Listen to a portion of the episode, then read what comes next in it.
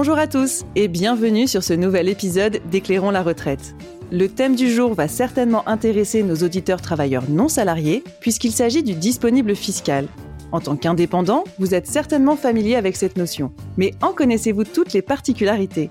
Pour faire la lumière sur le sujet, je suis ravie d'accueillir Cynthia Diong, juriste en ingénierie patrimoniale chez BNP Paribas Cardiff. Bonjour Cynthia. Bonjour Marine. Avant tout, pourriez-vous expliquer en quelques mots à nos auditeurs travailleurs indépendants ce qu'est le disponible fiscal? L'administration fiscale a créé un dispositif d'incitation à la préparation de la retraite. Les Français sont alors incités à se constituer une épargne disponible uniquement à la retraite. En contrepartie, les versements qui sont effectués sur certains contrats d'épargne retraite sont déductibles dans une certaine limite de votre bénéfice imposable en votre qualité de travailleur indépendant. Cette limite, c'est votre disponible fiscal. Je résume, je suis travailleur non salarié et lorsque je verse sur certains contrats d'épargne retraite, je peux bénéficier d'un avantage fiscal. Ce dernier consiste à déduire de mon bénéfice imposable le montant de ces versements. C'est bien cela?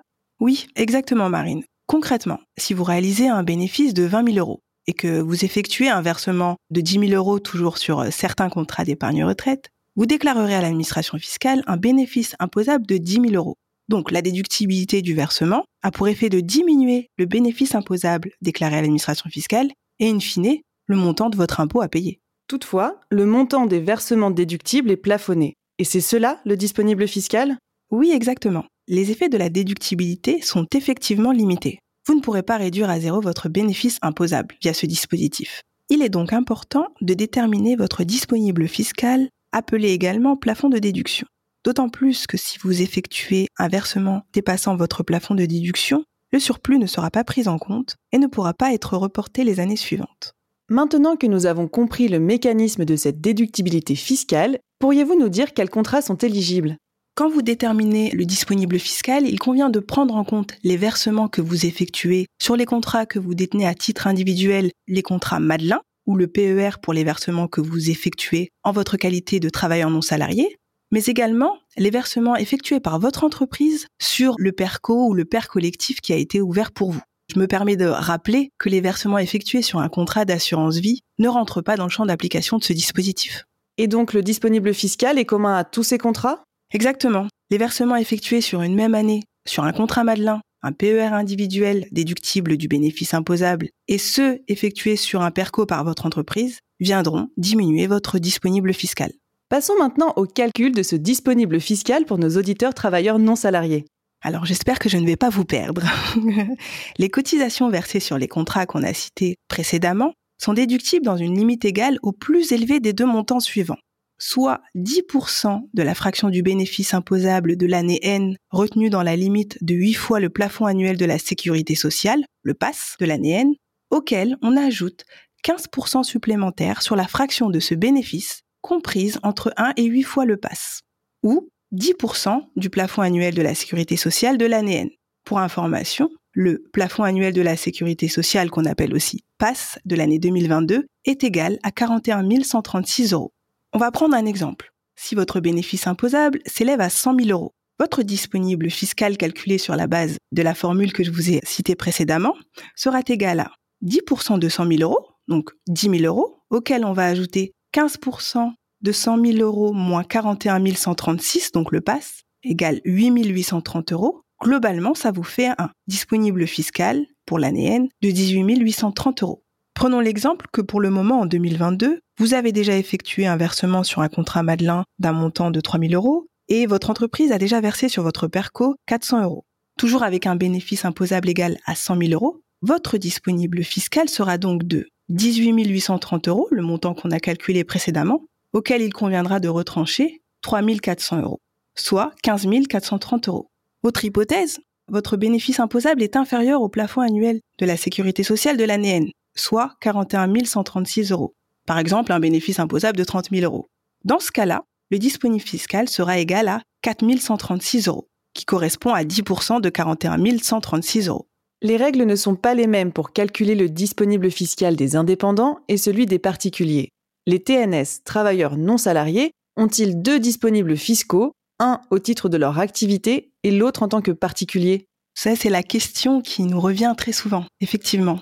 Le TNS, en réalité, il a la possibilité de déduire les versements ou le versement qu'il effectue de son bénéfice imposable de l'année N. Donc ce versement sera indiqué par son expert comptable dans sa déclaration de revenus professionnels. Ou il a la possibilité de déduire ses cotisations ou sa cotisation de son revenu net global qui déclarera en année N plus 1.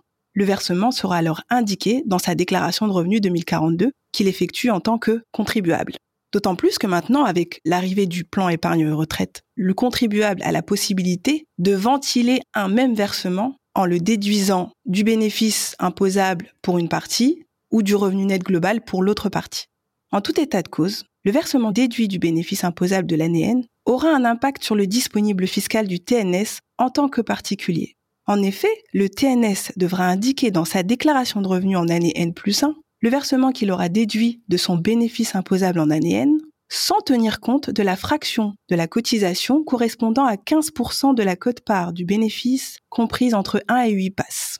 Les mécanismes de report du disponible fiscal sur 3 ans et de mutualisation entre les époux, ouverts aux particuliers, sont-ils accessibles aux travailleurs non salariés? Et que se passe-t-il si l'un des époux est indépendant et que l'autre est salarié? Alors, lorsque le TNS déduit le versement de son bénéfice imposable dans sa déclaration de revenus professionnels, il ne peut dans ce cas pas utiliser son disponible fiscal reportable qui apparaît sur son avis d'imposition.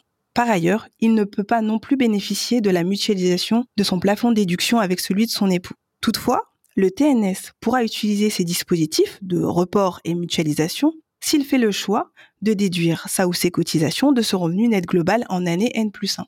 Cynthia, je vous propose de conclure en quelques mots. L'appréciation du disponible fiscal est fondamentale dans les stratégies d'optimisation fiscale visant à optimiser l'imposition des revenus du TNS. Le travailleur non salarié doit alors évaluer s'il est plus intéressant pour lui de déduire le versement qu'il effectue de son bénéfice imposable, donc dans sa déclaration de revenus professionnels, ou de son revenu net global. Son expert comptable est le plus à même de l'accompagner dans cette démarche. Si rien n'est fait, ces cotisations sont déductibles par défaut du revenu net global.